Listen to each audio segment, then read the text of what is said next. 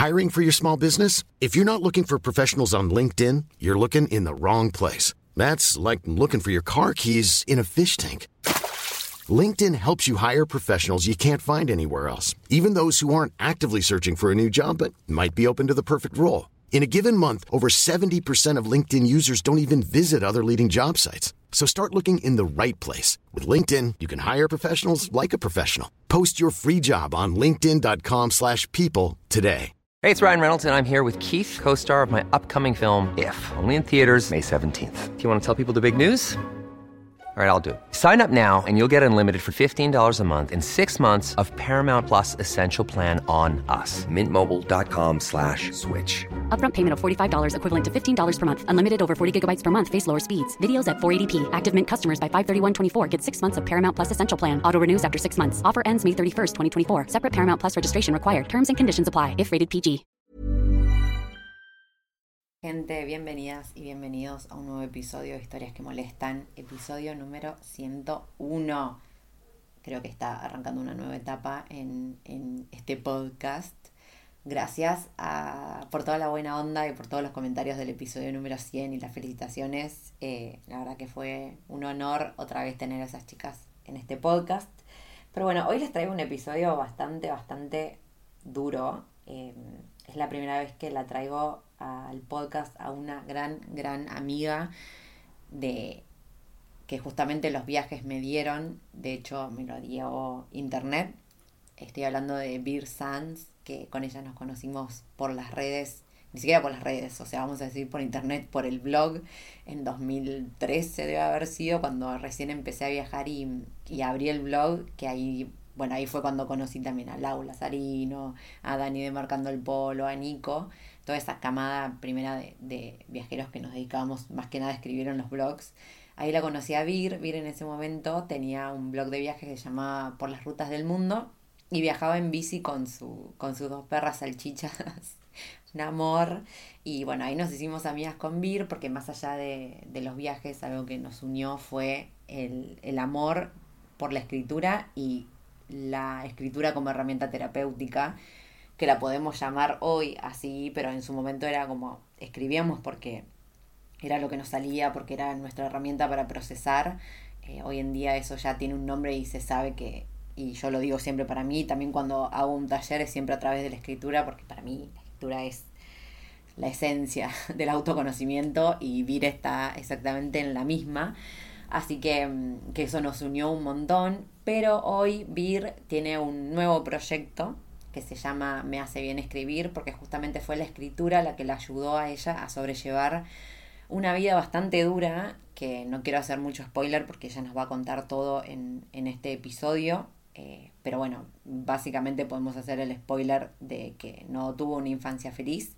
Eh, de hecho, sufrió violencia familiar y, y bueno, obviamente esto es algo durísimo y que obviamente marca a todos los niños y todas las niñas que han pasado por esto. Y Vir pudo salir adelante en parte, en gran parte gracias a la escritura, como cuenta ella, y, hoy en día se dedica a bueno, hablar de este tema, a crear conciencia de cómo la escritura puede ayudarte a sobrellevar ciertas situaciones, pero también crear conciencia de, por ejemplo, si sos madre o sos padre, por favor, la violencia no es una opción en absoluto, eh, a tener conciencia de lo que causa esta, esto en los niños y en las niñas que están recién creciendo, formándose y teniendo de ejemplo violencia es, nada, es terrible y, y parece ilógico que lo tengamos que decir, pero, pero bueno, sucede un montón.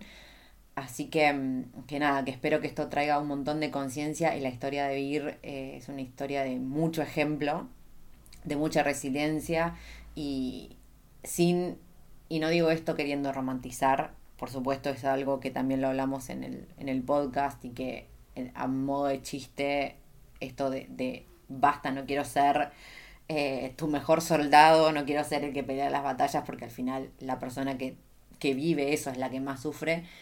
Pero bueno, eso sí, es, es real que estos sufrimientos siempre traen eh, aprendizajes, pero bueno, no es una vida que uno le desee a nadie y, y bueno, al final es lo que decíamos con Vir, que a veces la ignorancia te mantiene en una felicidad un poco ficticia, pero bueno, nada, no voy a decir más nada porque este episodio es largo, eh, así que, mm, y también porque quiero que, escuchen la historia de Vir.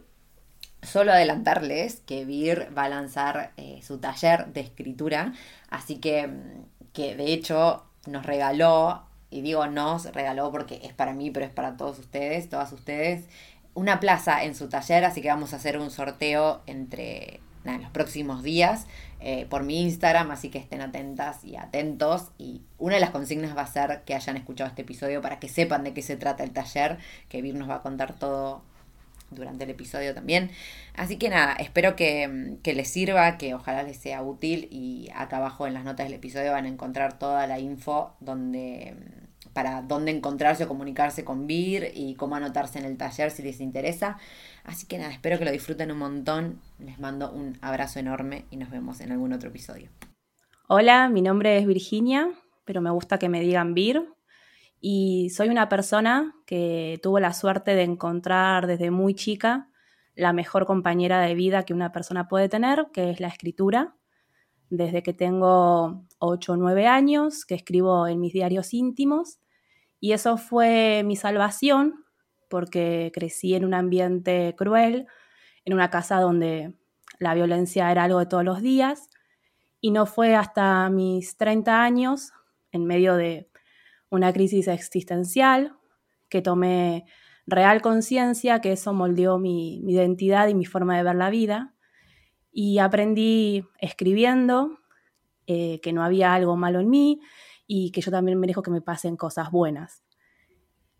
Hoy la escritura sigue ocupando un lugar importante en mi vida porque es la que me permite conectarme conmigo misma, hablarme, preguntarme, entenderme, reflexionar y, fue la que me ayudó a encontrarle sentido a mi vida, a, sentir que no fue en vano lo, que viví. Ay. No, que, claro, que se dice después de esto? Bueno, un poco ya hice un spoiler con, la introducción y es que yo no tuve lo que se llama una infancia feliz, tampoco una, adolescencia, eh, porque sufrí violencia física por parte de mi padre desde que tengo 4 o 5 años. Eh, violencia no solo física, también emocional, mental, psicológica.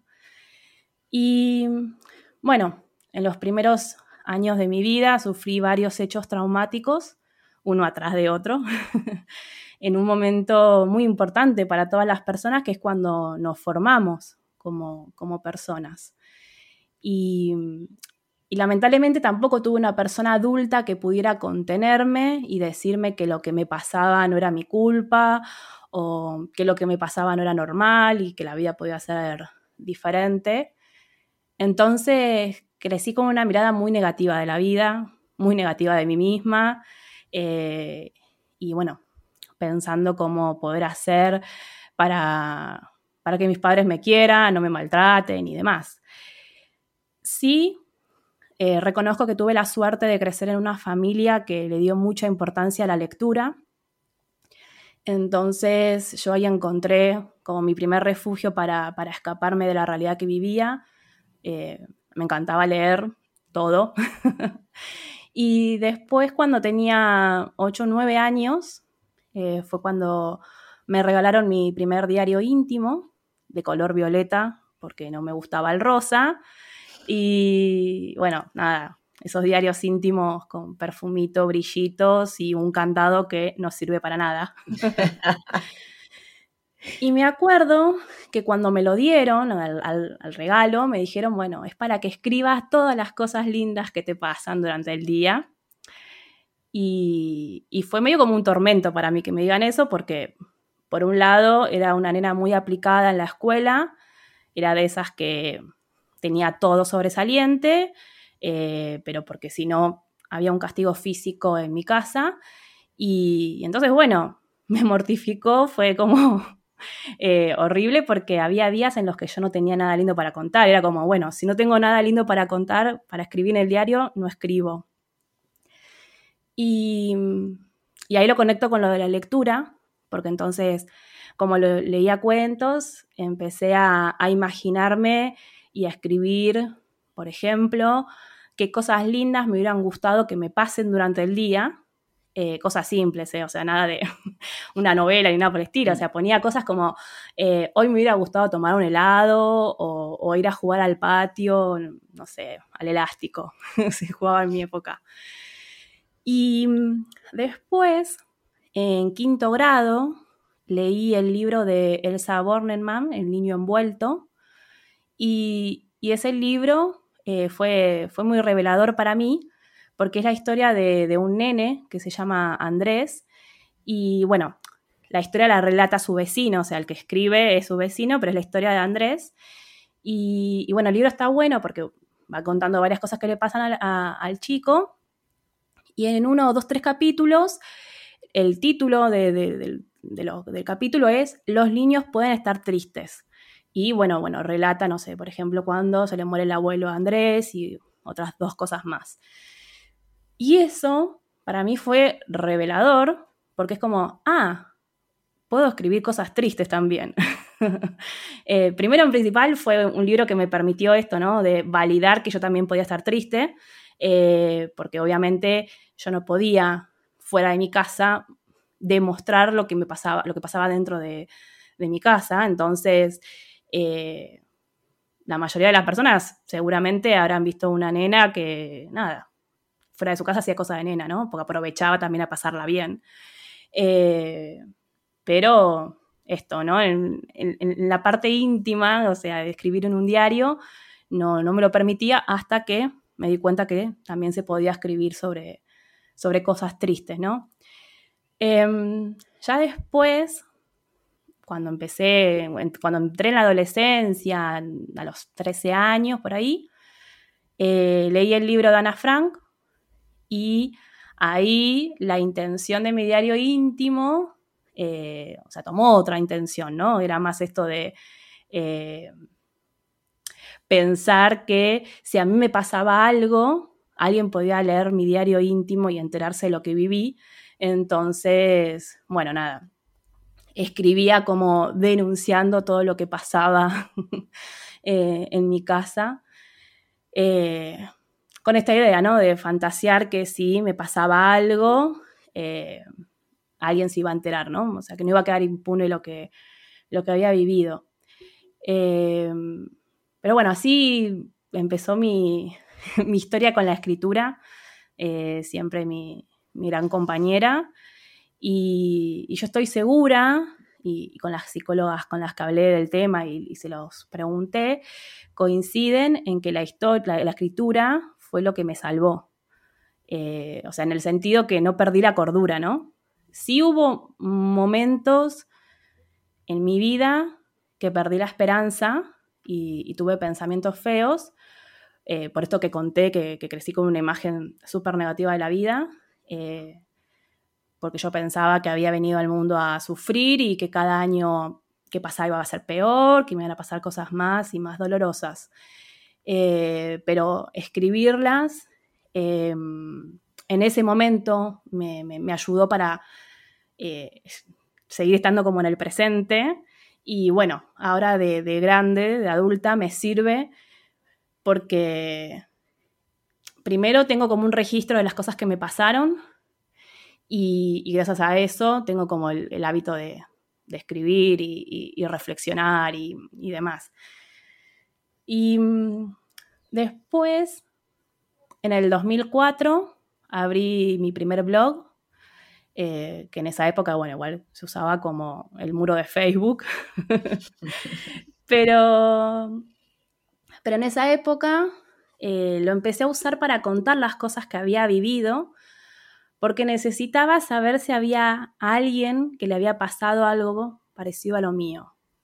Em, yo en el 2004 tenía 19, 20 años y todavía seguía pensando que, las cosas malas que me pasaron, eh, me pasaron a mí porque, no sé, mala suerte, no ser una hija perfecta, o sea, todo era por mi culpa o porque había un ser externo que había elegido que mi vida sea así porque, anda a saber.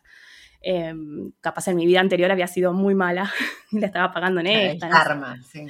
Claro, o sea, necesitaba procesar mi historia y eh, por esa época en escribir en mi blog y contactarme con otras personas que también escribían en su blog y leerlos, me, ayudó para justamente conocer sus historias eh, y, también ver esto de que eh, a otras personas también habían pasado hechos traumáticos. Me sirvió también muchísimo ver cómo otras personas pudieron superar, por así decir, esos, esos hechos traumáticos. Em, pero bueno, todavía no terminaba de entender que, eh, que podía como cambiar mi, realidad o, mi forma de ver la vida. O sea, eh, qué sé yo, yo en esa época lo único que tenía bien en claro es que tenía que independizarme, irme a vivir sola para poder eh, vivir en una casa sin golpes, sin insultos, sin gritos. el tema es que lo logré después, o sea, en el 2006 cuando me fui a vivir sola, no vivía en una casa violenta, pero sí tenía todos los recuerdos dolorosos que me atormentaban y esto que para mí también siempre fue como algo complicado, que es tener un pasado difícil de contar. Porque por lo general, viste que se cuentan las historias felices, los recuerdos felices, o sea, eh, te empiezan a contar, ay, no, sí, yo, no sé, eh, vivía y iba a la casa de mis abuelos y pasaba, eh, y un montón de, recuerdos felices y, yo la realidad es que tengo muy pocos. Eh, o tengo recuerdos, o sea, no es que no tuve momentos en los cuales fui feliz o, la pasé bien, porque sí los tuve, pero lamentablemente están teñidos de, de la violencia porque no, no, era algo de todos los días. Entonces, yo quizás, no sé, eh, a la tarde me llevaban al cine a ver alguna película, no sé, de Disney, ponele, pero después cuando yo volvía, eh, no sé, por cualquier motivo, porque no, igual no, no, hay motivo, ¿no? Pero eh, siempre había un, un, castigo físico, un insulto o algo. Entonces, me pasa eso. O sea, sí, tengo cosas felices, pero está muy teñido por, por, lo otro. Por lo negativo. Sí. Pero bueno. Sí, no, te quería hacer una pregunta, pero para antes que nada, obviamente, agradecerte, nada, estar contando todo esto que es fuertísimo. Bueno, vos me conocés, con Vir nos conocemos ya hace un montón y, y yo, o sea, igual te, me conoces en persona, pero a veces me pasa que, que me quedo en silencio porque, pero es que estoy integrando lo que estás diciendo. Así que bueno, eso, primero agradecerte todo lo que estás trayendo acá, me parece, nada, un honor estar del otro lado escuchándote algo tan fuerte. Eh, y me, me, llama mucho la atención y siento que, lo he escuchado igual de, de otras personas como este análisis de que da culpa, no sé si, no, perdón, no sé si es culpa la palabra o, o vergüenza, no sé, esto de no tener eh, recuerdos felices. Y como que por qué cuesta contar lo malo cuando en realidad, eh, digamos, no es tu culpa. O sea, es como a vos te pasaron cosas malas y el hecho de no poder decirlas porque esto o no sé, o nos da culpa o nos da vergüenza, eh, me parece hasta, o sea, me parece terrible y no sé ahora pensando en voz alta si es algo cultural de que estemos como obligados a decir cosas felices. Sí, para mí eh, eh, en parte es cultural porque vos fíjate que eh, la mayoría de las veces que nos cruzamos con, alguna persona conocida en la calle, un vecino, vecina, hola, ¿cómo estás? Sí, todo bien, ah, sí, todo bien. Y capaz, o sea, sé todo bien, sabemos que la mayoría de las veces es como una forma de decir, como que no, no, no, no, no, no está bien visto tampoco eso de estar mal. Eh, y yo creo que, a ver, lo que pasa eh, es que por un lado da culpa, da vergüenza, eh, y también está esto de, mm, no le voy a decir que estoy mal porque no, no quiero molestarla. O sea, por lo menos en mi caso, eh, fui bastante invisibilizada en mi, en mi, niñez y adolescencia y no se me, no, se me permitió expresar mis emociones. Eh, o sea, por ejemplo, ¿no? yo no podía llorar. Eh, a mí mi padre me pegaba y yo no podía llorar porque él me decía que si lloraba le estaba dando un motivo para que me siga pegando a ese nivel de crueldad estoy hablando. Entonces, me pasaba, o sea, por lo menos yo crecí con, yo no puedo contar lo malo que, viví.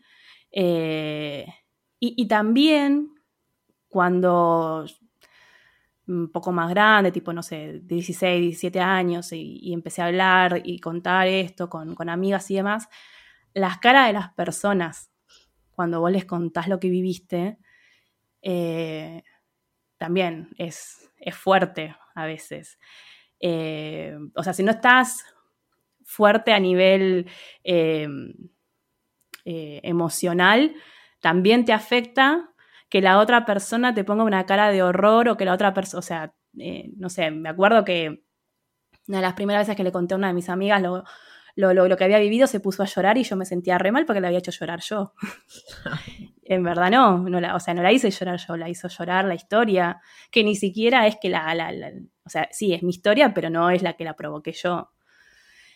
Eh, así que yo eh, por lo menos en mi caso, y sí, conozco varias personas que eh, es culpa, es vergüenza, también es tener ganas de tener otra historia. Eh, yo quise ocultar mi historia y, bueno, un montón de veces también, o sea, haber, pude haber mentido, alguna mentira piadosa así, contando algo algo diferente a lo que viví, pero justamente porque es como, bueno, todos están contando que, no sé, en la fiesta de egresados, cuando terminaron la secundaria, eh, sus padres hicieron esto, esto, esto re lindo, y yo no puedo contar eso. No lo tengo. o sea, tengo un recuerdo, pero no, no, uno lindo, entonces. Ah, sí, sí, mis padres también me, regalaron, no sé, una remerita, ponele. Em, pero bueno, a mí me ayudó. Sí, decime. No, no, boludo, es que estoy, estoy como, obviamente como tu amiga. Em, pero bueno, obviamente también hay un. Eh, siento que si me contabas esto, capaz. Eh, bueno, que lo hemos hablado hace un montón, pero. Sí. Eh, de controlar una también la propia reacción. Porque en otro momento hubiera agarrado yo un arma y salía a dispararle a todo el mundo de, la impotencia que capaz me hubiera generado estar escuchando esto. Eh, sí. Pero hoy, en día elijo quedarme con, o sea, con tu historia, porque al final también, esto pensando ahora en voz alta, es seguir dándole peso a las otras personas cuando en realidad es tu historia y es tu vida y vos elegís qué hacer con todo lo que te pasó. Eh, y si es ir a, tener charlas o que la, persona que, sea que, te maltrató, lo que sea, es como que, bueno, que pague lo que hizo o no sé, lo que sea, es, como tu historia y tu decisión. Eh, y más allá de esto que decís, ¿no? Como las mentiras piadosas, lo que sea que a vos te haga bien, porque sos vos la que estuvo ahí, en cuerpo, en alma, en mente. Eh, sí. Eh, a veces puede parecer que no se, no, se, me entiende, eh, o, desde afuera yo a veces siento que no, que no se entiende por qué a mí me, o sea, no es que me gusta hablar de mi pasado, o sea, no, no, no es, no es gusto de placer, sino es eh, liberación. Eh, como que esto que te decía hace un rato, fui tan invisibilizada con, mis emociones cuando era niña, cuando era adolescente y demás, eh, que ahora que, lo, que, le puedo poner palabras y que puedo hablar, lo hago. No, no, vuelvo a decir, o sea, es raro decir, me gusta hablar de mi pasado, pero lo necesito. En verdad es eso, lo necesito porque necesito seguir procesándolo para poder resignificarlo, para que mi pasado no sea lo que defina mi presente y mi futuro. Eh, por eso, cuando abrí el blog en esa época, eh, escribía lo que me había pasado y leía también otras historias muy tristes, muy, muy dolorosas, eh, pero no por morbo, sino por necesidad de, tener que, de poder entender por qué me pasó lo que me pasó, de poder eh, encontrar algún tipo de respuesta, que, bueno, hoy por hoy ya sé que no, la busco, no, busco un por qué me pasó lo que me pasó, eh, pero sí eh, busco resignificar la historia. O sea, ya no tenerle bronca, miedo, culpa, vergüenza a mi pasado, no querer borrar parte de, mí, sino todo lo contrario, integrarlo y, bueno, eh, buscar la forma de sentirme bien conmigo misma y a pesar de lo que viví. Porque también e, eso es otro, otro gran tema que, es por el cual estoy transitando ahora, que es eso de eh, muchas veces leo o escucho eso, ay, sanar. Y yo tengo un poco de conflicto con eso de sanar, porque eh, no sé si es posible sanar. Eh, como que tenés, no sé, yo porque me lo imagino como te resfriás o tenés una mm. gripe, eh, o no sé, o faringitis, algo así, te dan antibiótico, bueno, siete días la vas a pasar mal, obviamente, y después volvés a estar sana. Eh, esto es parte de mi historia. Eh, yo me, contento más con sentir em, que estoy pudiendo aprender a estar bien a pesar de. Claro, creo que la palabra es como dijiste antes, sería resignificar. Sí, sí, sí, sí, no, no, no es que busco tipo la, sanación, porque, a ver, eh, yo no voy a volver a, volver a ser niña, no voy a volver a, pasar por la infancia o por la adolescencia, eso ya está, ya pasó. No hay forma de que eh, vuelva a vivir esa época de mi vida y de otra forma. Eh, entonces, eso. Eh, yo lo que sí siento que, hice un gran cambio fue en, dejar de, odiar y de odiarme por el pasado que tuve para, empezar a, primero, a abrazarme, eh, porque bueno, también, como no fueron compasivos conmigo, yo no aprendí a ser compasiva conmigo mismo, entonces eh, he sido mi peor enemiga durante muchísimos años. Eh, y ahora esto, ¿no? Eh, resignificarla para, estar bien. Y mm, hubo un, quiebre que fue cuando, fue en el 2011, en diciembre del 2011 que, tuve ataques de pánico en, el baño de la sucursal donde trabajaba en ese momento, eh, que en verdad fue el primer ataque de pánico diagnosticado, porque cuando me dijeron lo que era, yo dije, ah, esto lo vengo sufriendo hace un montón de años, eh, nada más que el que tuve ese día fue como el más fuerte y el que no, no pude controlar. Y ahí fue donde, eso, ese día es para mí como el, hito, ¿viste? Como el antes y el después. Eh, porque mm, ese ataque de pánico eh, hizo poner en pausa toda mi vida y, plantearme por primera vez qué quería para mi vida realmente. Eh, tenía 27 años y yo ya estaba en una situación crítica con mi salud mental y empezando un tratamiento psiquiátrico y, era como, bueno, si yo estoy así a los 27, ¿qué me espera cuando llegue a los 40, no? Y esto de volver a, tener esa visión negativa de la vida, la vida eh, es horrible, es un dolor tras otro, nunca voy a poder estar bien.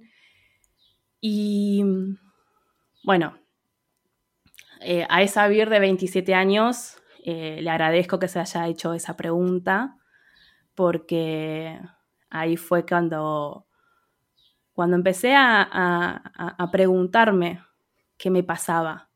Eh, como te decía, o sea, ataques de pánico, yo recuerdo haberlos tenido durante todos mis 20 años y, nunca me, me, o sea, cuando me agarraban esas crisis de angustia, yo me imaginaba que era por mi pasado, pero no sabía, no sabía por qué. O sea, no, no sabía cómo dar el siguiente paso, sería. Eh, sí, en esa época eh, escribí un montón, escribí en el, seguía escribiendo en el blog sobre el tema de la angustia y demás, pero como que no, no había otra cosa, o sea, eh, quedaba en eso, ¿no? En escribir y ya. Y, y bueno, en esa época me acuerdo que estaban ya esas palabras tipo amor propio, autoconocimiento, pero para mí era como algo re utópico. O sea, yo no creía que pudiera tener o sentir amor propio alguna vez en mi vida porque lo que yo pensaba era cómo me voy a amar a mí misma con el pasado que tengo y que me representa. Eh, pero bueno, por suerte, eh, como digo, esa Vir de 27 años tuvo la sabiduría de hacerse esa pregunta y, lo que pasó fue que después, en el 2012, hice un cambio de 180 grados en mi vida. Eh, renuncié al trabajo, eh, vendí todo, dejé todo y me fui a viajar con mi pareja y mis dos perras por Argentina. Y lo bueno de eso, de esa decisión, fue que me reencontré con mi carrera, eh, la carrera de comunicación, de ciencias de la comunicación, que, bueno, no la terminé, pero eso es otra historia. Eh, pero en el viaje encontré con esto de comunicar y que me guste lo que comunicaba, porque yo durante el viaje contaba historias alegres, historias felices, por así decirle, ¿no? Entonces, eh, pude como tener una nueva relación con la escritura desde otro lado. O sea, no solamente escribo cosas tristes, cosas dolorosas, sino también puedo contar cosas lindas. O sea, eso que no pude hacer cuando era, cuando era nena en el diario íntimo, bueno, lo estaba pudiendo hacer en ese momento. Eh, si bien era un, recontraste, ¿no? Entre mi pasado y mi presente, pero, pero bueno, eh, la sombra de mi pasado siempre, siempre estaba ahí. Y siempre sentí como que la escritura, para mí, era como una terapia, eh, como una terapia de, de liberación para liberarme las emociones, la angustia, la ansiedad, los, miedos. Eh, pero solo escribía y ya.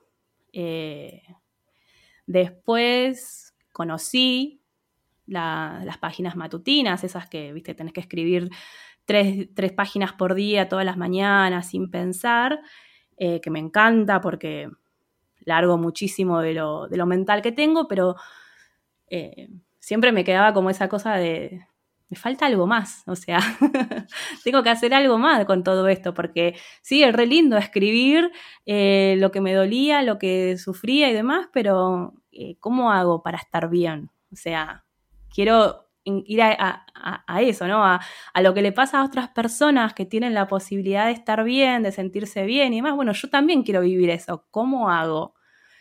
Y, y en ese cómo hago, me acuerdo que en el 2015 googleé si existía esto de la escritura como una terapia, eh, porque yo hasta ese entonces a todas las terapias que había, que había ido eran todas de la rama del psicoanálisis. Eh, entonces era, eh, en todas las sesiones siempre era ir a la relación con mi padre, ir a la relación con mi madre. Y es como, sí, todo bien. yo ya sé que el problema está ahí. o sea, no, no me queda ninguna duda, pero yo necesito sentirme bien ahora. O sea, eh, como... Y bueno, esto, ¿no? Me, dio la curiosidad de si existía alguna terapia eh, junto con la escritura.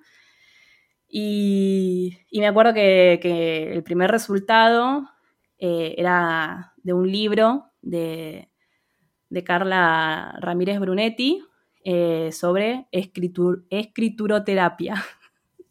Y cuando lo leí me encantó. O sea, apenas lo vi al libro, me lo descargué, lo estuve leyendo. Y, y ahí empecé a leer más y más. Eh, conocí lo que es la escritura terapéutica, eh, que no es una terapia como yo buscaba, sino que bueno, es una técnica de escritura, eh, lo mismo la, escritura reflexiva. Y, y, bueno, fui leyendo y aprendiendo diferentes técnicas y herramientas que me permitieron salir de eso de simplemente escribir eh, para reencontrarme conmigo misma, conectar con mis emociones, entender mis pensamientos. Y, bueno, a medida que iba leyendo y, haciendo todos los ejercicios que encontraba por todos lados, eh, me fui conectando cada vez más con, mis deseos, con, las ganas, con los proyectos que, que siempre aparecían, pero que nunca les daba la importancia por un tema de no tener autoestima ni confianza en mí misma.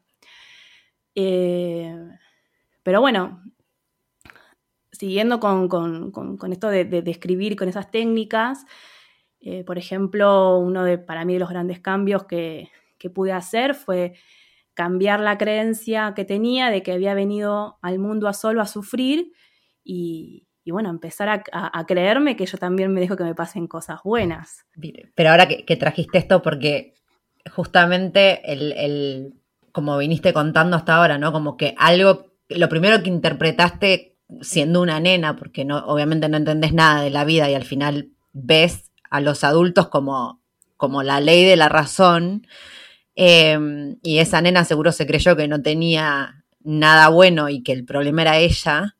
Eh, ¿Cómo hiciste para, o sea, obviamente fue un proceso larguísimo, pero para construir eh, una autoestima, estando, habiendo pasado por todo lo que pasaste? O sea, ¿cómo fue eh, ese proceso para vos? Sí, fue un, proceso complejo, eh, por no decir difícil. lo primero que hice, bueno, esto que te decía, conocer la historia de otras personas, lo que me ayudó primero fue a cambiar la creencia de que yo había venido al mundo a sufrir cosas horribles a pasar a creer a, bueno, no, sufrí cosas horribles porque en el mundo eh, pasan cosas horribles.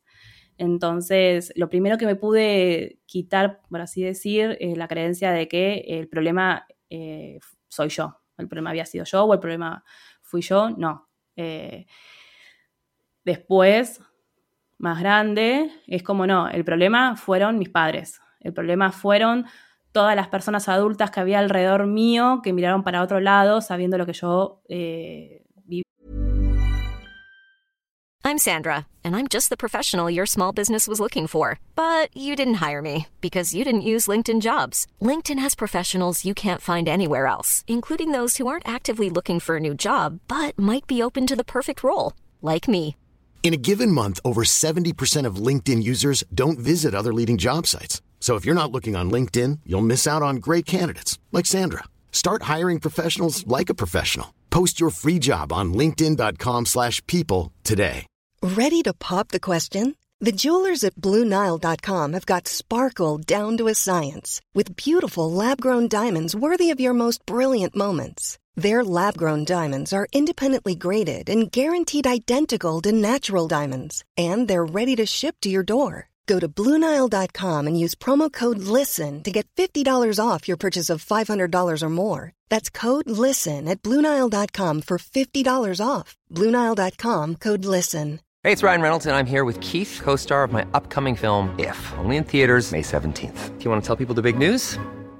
All right, I'll do it. Sign up now and you'll get unlimited for $15 a month in six months of Paramount Plus Essential Plan on us. Mintmobile.com slash switch. Upfront payment of $45 equivalent to $15 per month. Unlimited over 40 gigabytes per month. Face lower speeds. Videos at 480p. Active Mint customers by 531.24 get six months of Paramount Plus Essential Plan. Auto renews after six months. Offer ends May 31st, 2024. Separate Paramount Plus registration required. Terms and conditions apply if rated PG. Spring is my favorite time to start a new workout routine. With the weather warming up, it feels easier to get into the rhythm of things. Whether you have 20 minutes or an hour for a Pilates class or outdoor guided walk, Peloton has everything you need to help you get going. Get a head start on summer with Peloton at onepeloton.com. Eh, y sufría. entonces, cuando pude como quitarme esa, esa vergüenza, esa culpa, viste que hablábamos hace un rato, eh, empecé a como eh, buscar, eh, a ver, como, como, por ejemplo, ¿no? O sea, antes quizás yo estaba enojada conmigo misma también por todo lo que permití que me hagan, por más de que yo era una niña o un adolescente, el problema acá también está en el que nunca me pude ver como una niña o un adolescente. Eh, siempre me vi como una adulta, porque a mí me trataron como una adulta, no me trataron como una niña. Entonces, eh, primero fue como entender como, bueno, bueno, bueno, permitiste que te pasen cosas malas, o sea, te pasaron cosas malas. Eh, y no te pasaron cosas malas porque sos mala persona, porque, no sé, te sacaste un 4 en matemáticas o lo que fuera. Y mm, cuando pude correrme de esa parte negativa de mí, que, la visión negativa que tenía de mí misma y, de la vida, fue, vos no dejaste que te pasen cosas malas. Mirá lo fuerte que, sos, que a pesar de todo lo malo que te pasó, estás acá, así. Eh, no sé cómo, cómo decir, a ver, para que se me entienda. Eh, conozco personas que vivieron también violencia infantil y, a nivel salud mental, emocional, psicológica, no están bien.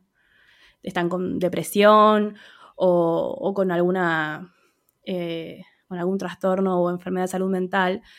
Y, bueno, conocer esas historias también me ayudaron a valorar la mía, de, bueno, eh, por suerte puedo decir que no, no, no, no, no tengo ese, eh, esos problemas, por así decirlo. No, no es que está mal tener esos problemas, no, no, no quiero que se me malinterprete, pero...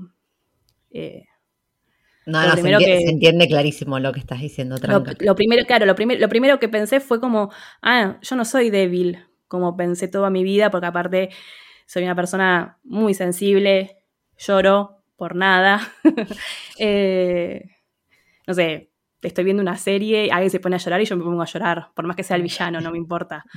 Eh, entonces, para mí siempre era como que yo siempre creí de mí misma que era una persona débil porque lloraba todo el tiempo y era todo lo contrario, ¿no? Mira lo fuerte que soy, porque me animo a, expresar la, la emoción que me genera ese momento.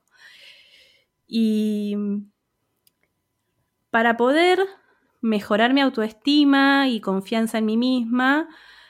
También eh, me ayudó la escritura porque eh, lo primero que me pregunté es por qué no tengo autoestima y me corrí de la pregunta, de la respuesta fácil y bueno, sí, por tu pasado, sino porque, bueno, a ver, ¿por qué no tengo autoestima? Y, por ejemplo, eh, que esto creo que lo hemos hablado, pero bueno, lo cuento igual. Eh, yo una época de mi vida, eh, bueno, tuve problemas con, mi cuerpo, con mi peso, con trastornos alimenticios.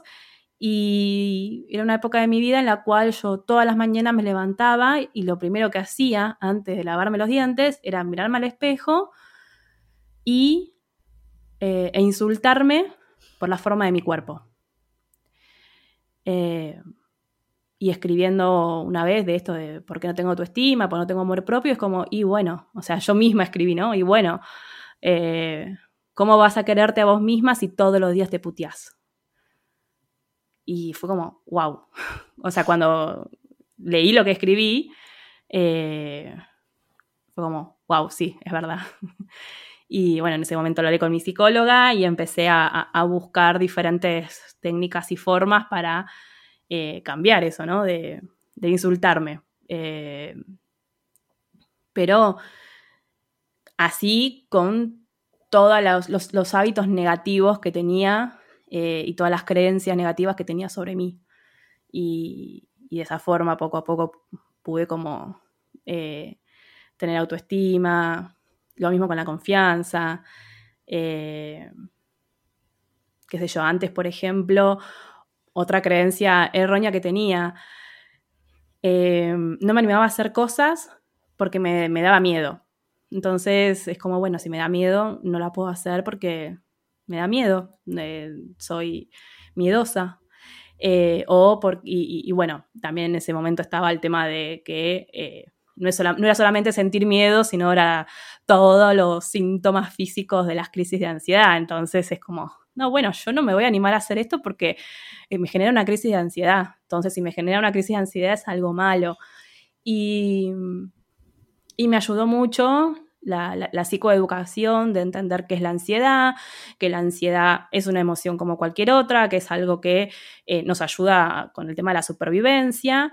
Y, bueno, cuando pude empezar a entender que las crisis de ansiedad eh, tenían un porqué, no es que era algo, mi cuerpo siendo mi enemigo o algo así, sino que tenían un porqué, eh, me fui animando a hacer las cosas a pesar del miedo, a pesar de los nervios y a pesar de la ansiedad. Em, pero todo eso fue porque esto que, te contaba con respecto a, a escribir. Eh, yo cuando era chica, adolescente y demás, escribía y ya, pero cuando empecé eh, a aprender sobre las técnicas de escritura terapéutica y la escritura reflexiva, me dieron la herramienta esta de un poco más, o sea, de, analizar y reflexionar sobre lo que yo estaba escribiendo, sobre la emoción sobre la cual estoy escribiendo, sobre el pensamiento por el cual estoy escribiendo, entenderlo. Eso para mí es como lo más importante que, me dio la, la escritura reflexiva, terapéutica. A mí me parece, nada, fuertísimo y, y, sí lo que me gusta hacer, o capaz lo que me gusta siempre aclarar, es que, que todo este tema, sea trabajar una autoestima, o sea, eh, animarse a hacer cosas como estabas contando, es un laburazo terrible. A mí me gusta, mm, bueno, como siempre hablamos, ¿no? Como capaz desromantizar algunas cosas. Para mí el trabajo interno, el trabajo personal es algo que todo el mundo debería hacer y que me parece que sirve un montón y es súper sano hacerlo, pero es un trabajo hiper fuerte. Eh, la primera parte o cuando apenas empezás a hacerlo es fuertísimo, todo lo que te pasa es asumir un montón de cosas tal vez que tenías ocultas, tal vez que nunca te animaste a mirar de frente pero es necesario para poder pasar al otro lado. Por eso yo igual siempre lo sigo y lo voy a seguir recomendando, pero siempre siendo conscientes de que es un laburo impresionante, pero que todo el mundo debería hacer. Y, bueno, y más eh, la idea de que estés acá compartiendo tu historia está buenísimo porque no es una historia cualquiera, o sea, has hecho, has pasado por un montón de cosas que, que yo, no, por ejemplo, no me puedo ni imaginar lo que debe ser haber estado ahí y sin embargo hoy en día pudiste trascender todo eso y pudiste crear algo hermoso a partir eh, de todo lo que fuiste viviendo, fuiste creciendo, fuiste madurando.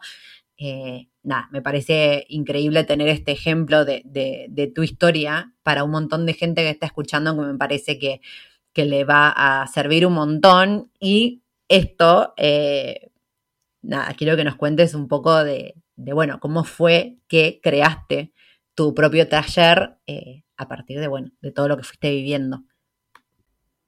Sí, tal cual. A mí me pasa que, bueno, cuando a mí me decían esto de eh, el camino de autoconocimiento, amor propio y demás, y como que después te sentís re bien y a mí también eso me alejó muchísimo, o sea, durante mucho, mucho tiempo, muchos años me alejó de, esto de, del autoconocimiento y demás, porque yo la pasaba mal. o sea, mm, ponerme de frente a, mi pasado y a los recuerdos, yo la pasaba mal. Y, esto era como, bueno, sí, tengo que eh, reconstruir mi, autoestima, pero no es... Eh, no, no, no es como ir a un parque de diversiones y demás. Eh, es todo lo contrario, es como decís vos, es hundirte en el lodo y, también para mí es un proceso eh, muy complejo, no todos los días tengo la suficiente fuerza, ni energía, ni ganas para, para eso, ¿no? Para, para, enfrentarme a, mi pasado. Eh, así que sí, por lo menos yo soy una de las que no romantizo eh, el proceso porque, porque bueno, es, es, complejo, es complejo.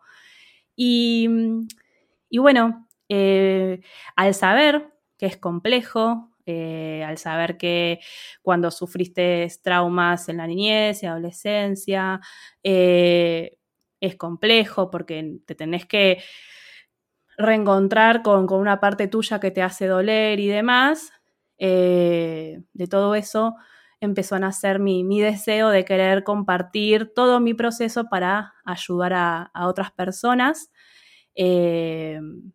Eh, que bueno, en parte eh, eso es lo, lo, que encontré que le da sentido a mi vida. Eh, porque, porque, bueno, sentir que si con mi experiencia, con mi historia, puedo ayudar a otras personas que también se puedan sentir bien, como que me hace sentir que valió la pena lo, que sufrí.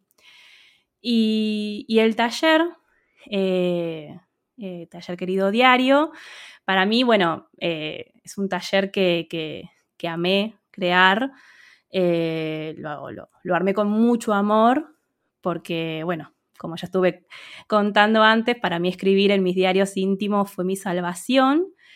Eh, pero cuando empecé a, aprender sobre escritura terapéutica y reflexiva, ahí me di cuenta de la diferencia entre simplemente escribir como un desahogo y hacer catarsis y eh, reflexionar, analizar y, poder eh, ir como superando y resignificando el dolor. y con el taller lo, lo que busco compartir es eso, ¿no? Eh, en el taller comparto, bueno, qué es el autoconocimiento, por qué es importante conocernos a nosotras mismas. Eh, esto, la diferencia entre escribir como catarsis y las técnicas de escritura terapéutica y la escritura reflexiva, qué es un diario personal, es lo mismo que el diario íntimo, nada más que, bueno, diario íntimo está más asociado a la niñez y adolescencia y diario personal a, la adultez. Eh, también cuento que hay diferentes tipos de diarios personales. Eh, comparto ejercicios que sean como disparadores para intencionar la escritura del diario personal, eh, porque eso también es muy importante. O sea, no es solamente escribir por escribir, sino escribir con una intención. No es que está mal escribir por escribir, son dos cosas diferentes. Eh, es como antes hablaba de las páginas matutinas. Yo también escribo las páginas matutinas porque para mí es como eh, vomitar todos mis pensamientos en un lugar. Como yo siempre lo.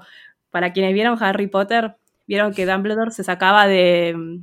con la varita se sacaba de, la cabeza. Los pensamientos. Y los, pensamientos se los tiraba en el sombrero. Creo que era un sombrero. Bueno, para mí eso es escribir las páginas matutinas. O sea, vomito todo en el pero eh, escribir un diario personal con una intención en su momento, esto, la intención de, che, quiero saber por qué no tengo autoestima, quiero saber por qué me siento mal, quiero saber por qué eh, no sé qué quiero hacer de mi vida. Bueno, es muy importante eh, saber el por qué y para qué escribir un diario personal. también comparto las técnicas para, para superar el bloqueo de no saber qué escribir, porque muchas veces puede pasar que estás frente a la hoja en blanco y decís, ¿y hoy sobre qué escribo? O, esto, ¿no? Que, eh, puede pasar, que decís, hoy no me pasó nada interesante, ¿sobre qué voy a escribir? Bueno, sí, hay un montón de técnicas para, para que escribas y también puedas superar ese, como esa represión que hace el inconsciente para que no escribas o no te acuerdes de que tenés que escribir sobre esto que está en tu mente. Y, bueno, sobre todo la parte para mí es la más importante del taller, que es la parte de, revisión y reflexión sobre lo que escribimos en nuestro diario, personal, eh, porque ese ejercicio de reflexionar y analizar sobre lo que escribís es lo que te permite tener una mayor visión de vos, de vos misma y de la vida que querés tener. Eh, así que bueno, de eso se trata el, el taller. Eh, para, escribir, eh, para conocerse, para entenderse, eh, como también comenté hace un rato, lo importante que es entenderse, porque siempre se habla del autoconocimiento, como que sí, es re importante conocernos, sí, pero también hay que entendernos, entender que si reaccionas de una forma diferente a lo que crees que la mayoría reacciona, bueno, hay un porqué. Y entenderte y, bueno, respetarte, valorarte y demás. Eh, para mí lo más valioso y poderoso que le encuentro a escribir es eso, ¿no? O sea, entender eh, por qué siento como siento, por qué reacciono como reacciono, esto que contaba de me agarra ansiedad eh, cuando tengo que enfrentar algún desafío o algo. Y yo, pensé, yo pensaba antes que era por, eh, no sé, tenía un problema o había, venido fallada al mundo. Eh, y bueno, escribiendo me pude no solamente conocerme, sino entenderme y de esa forma amigarme conmigo misma y, bueno, buscar resignificar la, la historia. mirarla desde otra perspectiva, ¿no? Para, para poder pensar en un futuro, eh, en metas, objetivos. Yo eso para mí, eh, ya te digo, hasta casi antes de mis 30 años yo vivía en piloto automático, hacía lo que me decían que era lo que tenía que hacer. Así que eh, me ayudó muchísimo la, escritura reflexiva y la terapéutica. Sí, para mí es como no, se puede trabajar lo que no se trae a conciencia. Esto es como hasta que, no, hasta que no lo traigas a la superficie, imposible que lo puedas trascender o resignificar. Tal cual. Iba, iba, a agregar esto de que por eso es importante leer lo que escribís. Eh, que, que, lo bueno también del diario personal. Eh, no es simplemente escribo y ya, sino también tener un momento para leerte porque seguramente vas a encontrar patrones de pensamiento, patrones de conducta, eh, vas a decir, uy, pero esto es lo mismo que me pasó el año pasado. Bueno, ¿por qué te pasó? Eh, es eso, es reflexionar y analizar para, para seguir adelante y, buscar la forma de, de, sentir bienestar, ¿no? Que para eso lo hacemos. Para eso o yo lo hago, claro. o por lo menos yo lo hago para eso, para, para sentirme bien a pesar de lo que viví. Sí. Sí, sí, también para hacerte cargo de tu vida, tomar responsabilidad que, más allá de todo lo que te pasa, igual después son tus decisiones también qué haces con eso. Eh, Tal cual, porque... Sí, sí, sí, e, e, es fácil también, bueno, no, perdón, no quise decir fácil, pero eh, una, de las cosas o de las formas que, se puede tomar para eh, transitar la vida cuando sufriste violencia infantil es, fueron malos conmigo y la vida es una mierda o es mala y ya está. Y es como, no, bueno, sí, pero eh, si querés estar bien tenés que hacer vos las cosas porque también me costó eso entender. Yo estaba esperando que me pasen cosas buenas, pero sin hacer nada para que me pasen cosas buenas. Por esto que decía, eh, todas las mañanas me levantaba y me miraba al espejo y me insultaba. Cada vez que hacía algo malo, me insultaba. O sea, que es el, libreto que aprendí cuando era chica. O sea, porque los insultos era repetir lo mismo que me dijeron cuando era chica. Bueno, eh, un día fue, dije, no, no quiero, no quiero seguir teniendo en mi mente las palabras de esas personas. Bueno, ¿cómo hago para tener otra? Y ahí, de vuelta, leer, aprender y escribir, básicamente. Ay, me encanta. Y cómo puede hacer la gente para, para bueno, anotarse en, en tu taller. Para, eh, yo otra cosa que te iba a preguntar, ¿esto es, tenés, o sea, es un taller grabado o va a haber encuentros en vivo? Sí, están las dos opciones. Está el taller grabado, que, se, lo pueden hacer online y a, su ritmo. Eh, y también hay encuentros en vivos, que el próximo es el sábado 28 de octubre, eh, entre las 11 de la mañana y 1 de la tarde de, la hora argentina. Eh, ese es el próximo taller en vivo, muy posiblemente los próximos meses también haya, pero bueno, el, más próximo en vivo es el, 28 de octubre. Y, y, bueno, para, conocer sobre también eh, de qué se trata el taller, más allá de lo que ya conté, eh, lo, pueden ver en, mi blog, que es mehacebienescribir.com, que otro nombre iba a tener, ¿no? Eh, o también, bueno, en las redes sociales, que me van a encontrar con lo mismo, me hace bien escribir. Mismo nombre. bueno, Mir, nada, agradecerte mil todo lo que contaste, todo lo que trajiste, la confianza y, esto de, que sé que es un re cliché y desde que estudio coaching es como que siempre lo escucho, pero que al final siempre termina siendo real, es que me honra que me, regales tu historia. Y es así, es como... Ah. Eso es un regalito sentir esa confianza y, que hayas elegido este espacio también para, para contar todo esto. La verdad que es un honor y te agradezco. Para mí, para mí es el honor, te agradezco también el espacio, para mí es importante, eh, no solo por esto de que eh, necesito seguir contando mi historia para seguir procesándola y resignificándola, sino porque sé que del otro lado eh, alguna persona puede, le puede ayudar a, preguntarse sobre su historia o sobre cómo tiene, tiene su historia, o sea, cómo la maneja, cómo la lleva en su vida, capaz que también hay una persona que está ocultando su pasado y eso lo hace sentir mal y no se da cuenta, y, quizás escuchando la mía eh, le, ayuda a cuestionarse y bueno, eh, para mí eso es sumamente importante, es lo, más importante, eh, que, de alguna forma todo lo que sufrí valga la pena ayudando a otras personas. Es mi, deseo. Yo lo, que busco en, mi blog y, con todo lo que voy compartiendo y demás, también es eso de, no, no se, no se coman el cuento de eh, que te vas a sentir bien cuando escribas sobre un hecho traumático, todo lo contrario, eh, en cierta parte es como volver a vivirlo, te va a dar ganas de llorar, ganas de putear, te, va, o sea, te van a a saltar, por así decirlo, claro, mm. remover toda todo un montón de emociones, pero que son necesarios removerlos y que después eh, te, vas a sentir, te vas a sentir bien. Eh, pasa que hay una gran diferencia entre las personas que, eh, que cuando en la infancia, en la niñez, sufrís traumas y violencia, lo, sucede, lo que sucede es que creces viviendo en estado de alerta creces viviendo en estado de supervivencia, o sea, no te formás como persona, por así decirlo, sino que no vivís la vida, la sobrellevás, la sobrevivís y no tenés tiempo para, preguntarte algunas cosas y, demás. Entonces, es difícil porque las personas que no, no, que tuvieron la suerte de no sufrir traumas y violencia, eh, como que si fuese una carrera, ponele, las personas salen desde el inicio. Y como vos dijiste, las personas que sufrimos traumas, violencia y demás, estamos como 10 kilómetros, 100 kilómetros más atrás.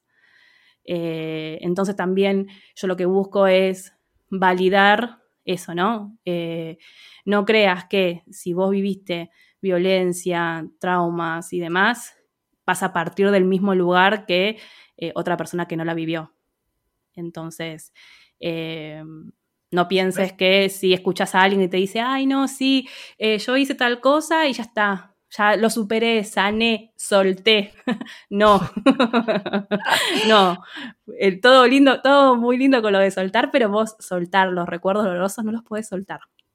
Tenés que aprender a convivir con o resignificarlos. Eh, entonces, nada, por así decirlo, mi lucha también es esa. Sí, sí, sí, traer un poco a tierra. Eh, por eso también tampoco sirve el, el, que bueno, que es re difícil y más cuando tenés que trabajar toda tu estima. El hecho de estar comparándote o viendo, no sé, que una persona en redes sociales ayer estaba en la mierda y hoy súper triunfa y es como no sabes todo lo que pasó en el medio y no sabes si ese supuesto no autoestima es real. O sea, hay un montón de gente yo sé que, por ejemplo, que vos, que no sé, yo somos transparentes, yo confío en que lo que estamos diciendo es la verdad pero no todo el mundo dice la verdad en las redes sociales y eso es re peligroso porque si vos estás sufriendo te empezás a comparar y te hace un efecto rebote terrible. Y también lo digo, ¿no? De que yo lo haya superado, o sea, yo todavía es algo, bueno, esto que decíamos en lo lineal, todavía es algo que me auto tengo que recordar todo el tiempo porque a veces no me doy cuenta y entro en esa espiral de auto-odio hasta que yo misma me freno y digo, no, pará, tipo, ya trabajamos esto, esto ya pasó, ya lo entendimos, dale, y me saco de ahí pero...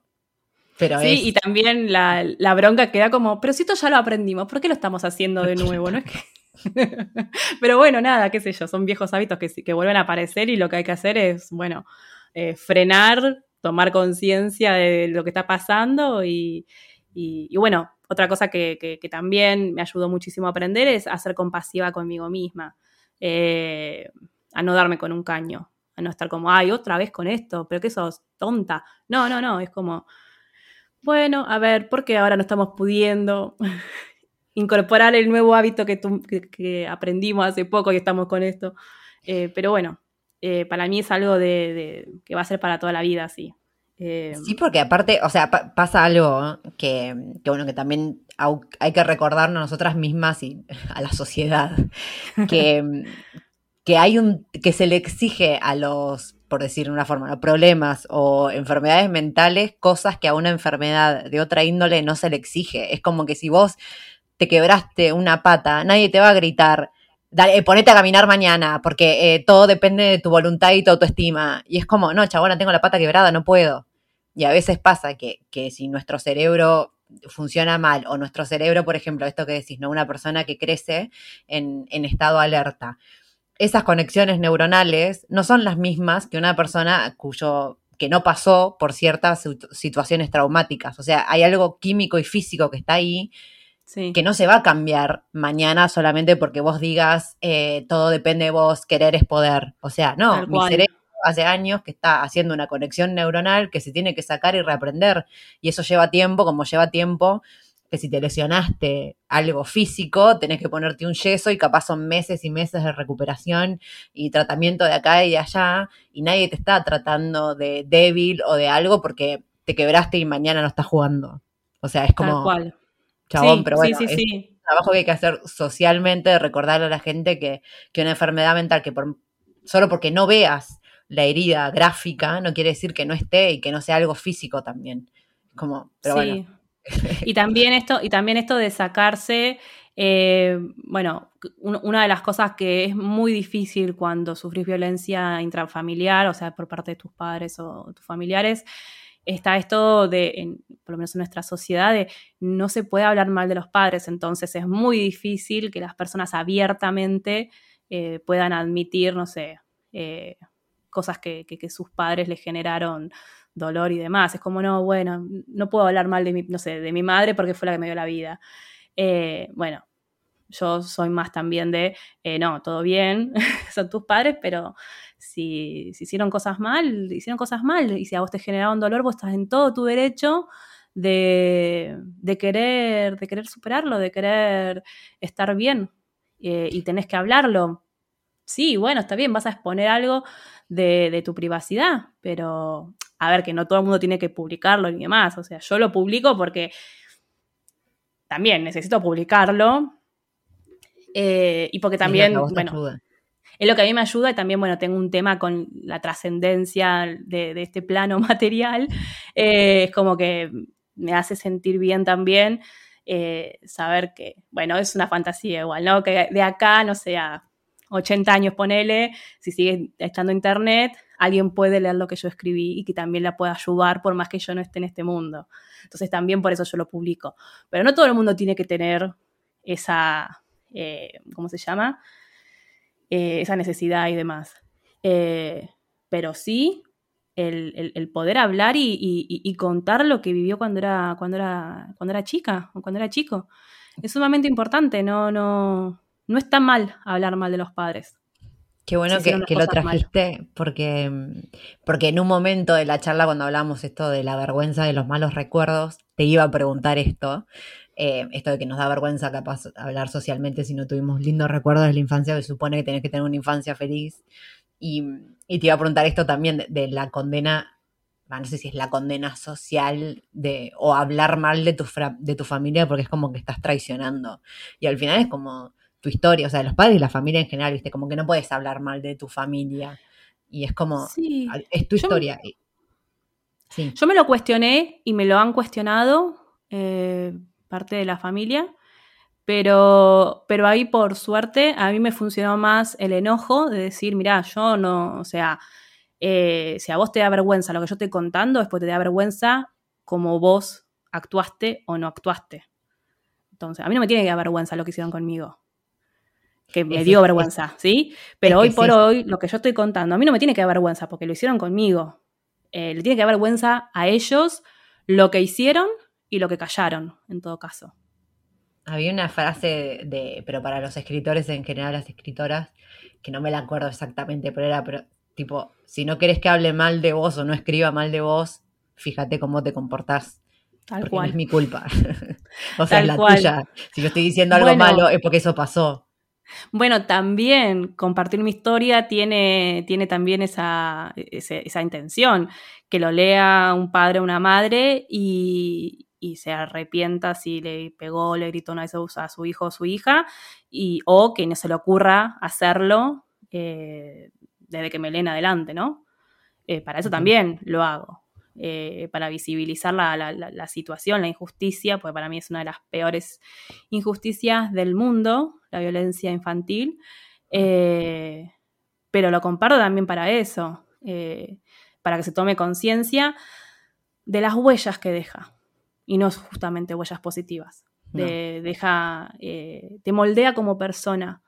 Y, lo malo es eso, como te moldea en una época, en, en un momento de tu vida en el cual vos estás aprendiendo y aprendés que la vida es así y demás, no te das cuenta. Eh, vas con, vas cargando angustia, eh, vas cargando em- malestar emocional que no entendés por qué. Y, y bueno, cuando un día decís, sí, ¿sabes qué? O sea, que me pegaran, que me insultaran, que me denigraran y demás, y sí, generó que yo tenga una, una mala visión sobre mí, sobre mí misma y, y por eso cargo con, con tanto malestar emocional. Eh, así que también por eso lo, lo, lo hago. eh, y sin vergüenza, sin vergüenza ni, ni culpa de, de exponer, porque bueno, como, como la frase dijiste, si no querías que lo cuente, no lo hubieses hecho. No lo hubieses hecho, no es mi culpa, total. Claro. Eh, estoy segura que, que un montón de gente, lamentablemente, un montón de gente se puede llegar a identificar con lo que pasaste. eh, así que estoy segurísima que todo esto, tanto el taller como todo lo que haces todo el tiempo, eh, ayuda, ayuda un montón porque mucha gente todavía no hizo ese clic de poder enfrentarse con eso o poder darse cuenta que no es su culpa o quitarse esa vergüenza. Y ahora que digo esto, me olvidé de decir que también tenés un podcast, ¿no? Donde contás todo eso. Sí, sí, sí, sí. Tengo un podcast que se llama Diario No Íntimo. Eh, bueno, es un juego de palabras, obviamente, porque eh, es lo que yo escribiría en mi diario íntimo, pero que lo hago público. Y, sí, en el, podcast eh, voy compartiendo mi, historia y mi proceso de resignificación y, contando cómo la escritura y, la- las diferentes técnicas de escritura me van ayudando a resignificar mi historia eh, con el objetivo de sentirme bien, básicamente. Básicamente, si todo se resume, sí, sí, sí. Ni siquiera, ni siquiera es que digo para ser feliz, no, para sentirme bien. para mí la felicidad está sobrevalorada, o sea, no, no existe como nos las vendieron, para mí es... Pero bueno, eso también es, es otro, ese es otro Sí, podcast no, sí, aparte. empezamos. sí, sí, sí, sí. Pero bueno, también eh, dejar de romantizar la, la- romantizar la, la felicidad como un, un lugar al cual llegas y ya sos Al feliz para exacto. siempre y nunca más vas a sentir dolor. eh, para, para, bueno, nada, es, es un momento, o sea, qué sé yo, no sé. Yo convivo con perros y gatos y tengo mis momentos de felicidad cuando hacen alguna, cuando se mandan alguna, ¿viste? y, y bueno, también aprender eso, ¿no? A, bueno, sí, qué sé yo, la felicidad duró 15 segundos que me estoy riendo de, de algo y ya está. Pero bueno, eh, me encantaría explayarme sobre eso porque me encanta, pero, sí, cuando, pero bueno, cuando quieras, cuando quieras vos me el- decís. el, sí. sí, sí, episodio 2. Sí, La vida es una mierda y te estaban mintiendo. Ay, me encantó. me encantó, sí, sí, sí, olvídate. de una. Bueno, de nuevo, gracias Vir eh, por estar del otro lado y estoy segura que, que- A que a un montón de gente le sirve ahora y en el futuro, como dijiste, eh, porque es un tema que todavía sigue siendo bastante tabú. Así que gracias por ser de las personas que se anima y lo hace porque más allá de hacerlo por vos, también lo estás haciendo por, por los demás. Así que gracias por existir, básicamente. Ay, mi vida, gracias. Gracias, gracias a vos. Gracias por siempre escucharme y por darme este espacio para poder compartir mi historia y ayudar a otras personas. Bueno, gente, espero que, que hayan disfrutado este episodio. Para mí, ahora que lo estaba editando y volviendo a escuchar, nada, me pegó otra vez de la misma forma como en el primer momento que lo escuché. Vir es una persona increíble y me alegra un montón haber tenido el honor de conocerla y poder eh, seguir compartiendo su historia y que puedan conocerla ustedes también si es que no la conocían. Y, bueno, queda contarles del taller eh, que les contaba al principio de este episodio que tenemos eh, una plaza para nosotras, para nosotros, eh, esta audiencia en Titín.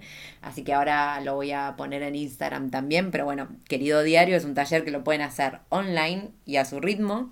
Pero para hacerlo en vivo hay una próxima fecha que es el sábado 28 de octubre de 11 de la mañana a 13 horas argentinas a través de Zoom. Así que mm, para esta fecha vamos a tener el sorteito.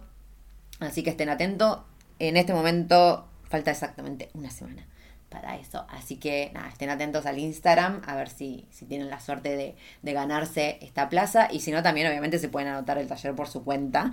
La idea es que, que bueno, que se anoten, que les sirva y que sepan que Vir eh, es una gran, gran compañera y va a poder acompañarlas y acompañarlos a ustedes también en este proceso de escritura.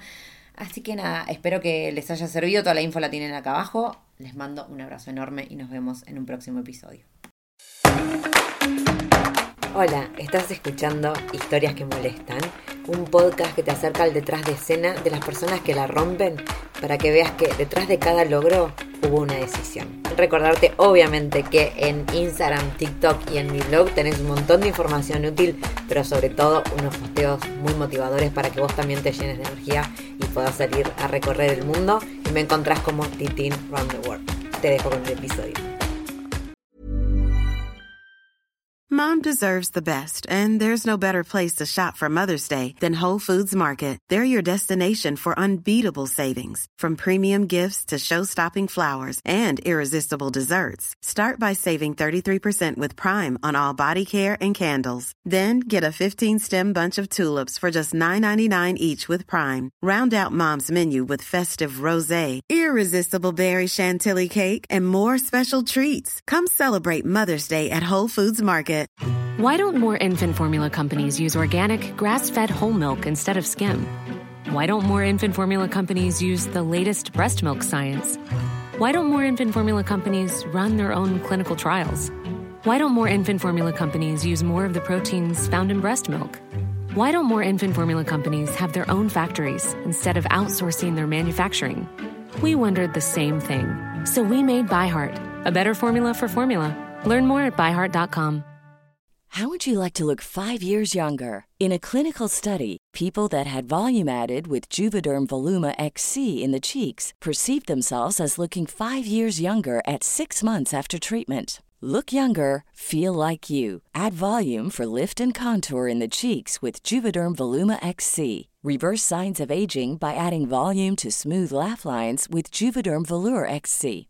For important safety information and to find a licensed specialist, visit juvederm.com. That's J U V E D E R M.com. Not for people with severe allergic reactions, allergies to lidocaine, or the proteins used in Juvederm. Common side effects include injection site redness, swelling, pain, tenderness, firmness, lumps, bumps, bruising, discoloration, or itching. There's a risk of unintentional injection into a blood vessel, which can cause vision abnormalities, blindness, stroke, temporary scabs, or scarring. Talk to a licensed specialist to find out if it's right for you.